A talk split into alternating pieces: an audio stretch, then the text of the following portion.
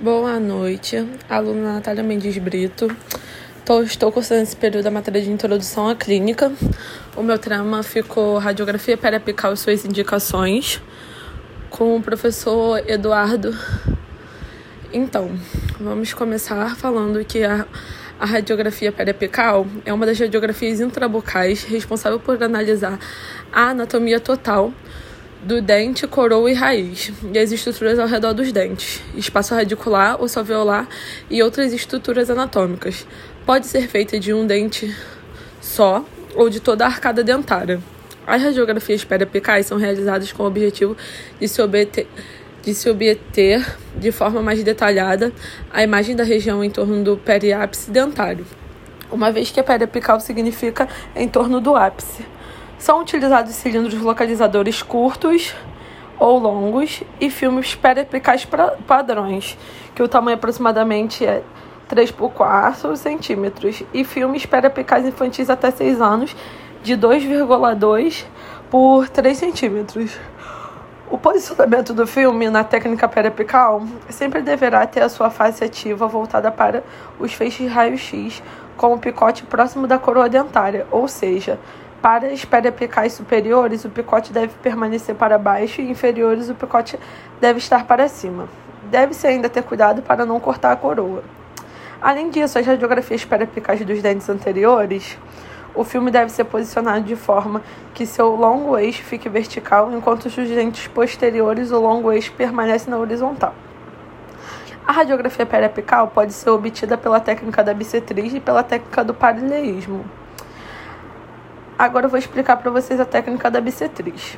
Ela baseia-se no plano do bissetor descrita por Senwinsky. A imagem projetada tem o mesmo comprimento e as mesmas proporções do objeto, desde que o feixe central do raio-x seja perpendicular à bissetriz do ângulo formado pelo plano do filme do objeto. Dessa forma, na técnica da bissetriz, o feixe do raio-x deve se incidir de forma perpendicular ao, ao plano bissetor, formado pela angulação do filme com o longo eixo do dente. O posicionamento do filme nessa técnica pode ser realizado com o auxílio do dedo do paciente ou com um posicionador. Em radiografia na região da maxila, o paciente manterá o filme com o dedo polegar da mão contrária ao lado a ser radiografado, e na região da mandíbula, o paciente manterá o filme com o dedo indicador também da mão oposta do lado a ser radiografado. Entretanto, essa forma de manutenção do filme não é recomendado por haver grande facilidade de mudança do posicionamento do filme e movimentação. A forma mais recomendada é a utilização dos posicionadores. Nele, os filmes devem ser posicionados com a face ativa voltada para a haste e o picote próximo à borracha ou à haste. Para cada técnica, o paciente deverá morder a borracha com o dente na região que se deseja radiografar. Após o posicionamento, encaixar o cilindro localizador no halo e é utilizado um cilindro curto, distância entre as extremidades da área focal e da boca, respeitando a angulação vertical e horizontal para realizar radiografia. As indicações da bissetriz são para lesão na coroa, detecção de inflamação no periápice dental, trauma nos dentes e osso alveolar, presença e posição de dentes não erupcionados, avaliação da morfologia da raiz antes da exodontia, avaliação de restaurações e alteração do órgão dental. Já na técnica do paralelismo, se mantém um longo eixo do dente e a superfície do filme paralelos e projeta-se ra o raio-x perpendicular a ambos em ortorradial.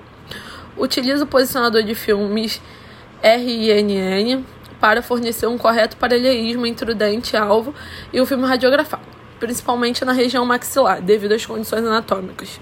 O filme radiográfico ficará mais afastado do dente para propiciar o paralelismo.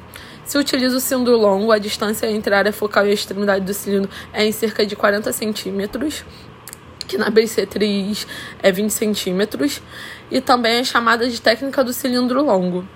Por utilizar o cilindro longo, a nitidez torna-se boa.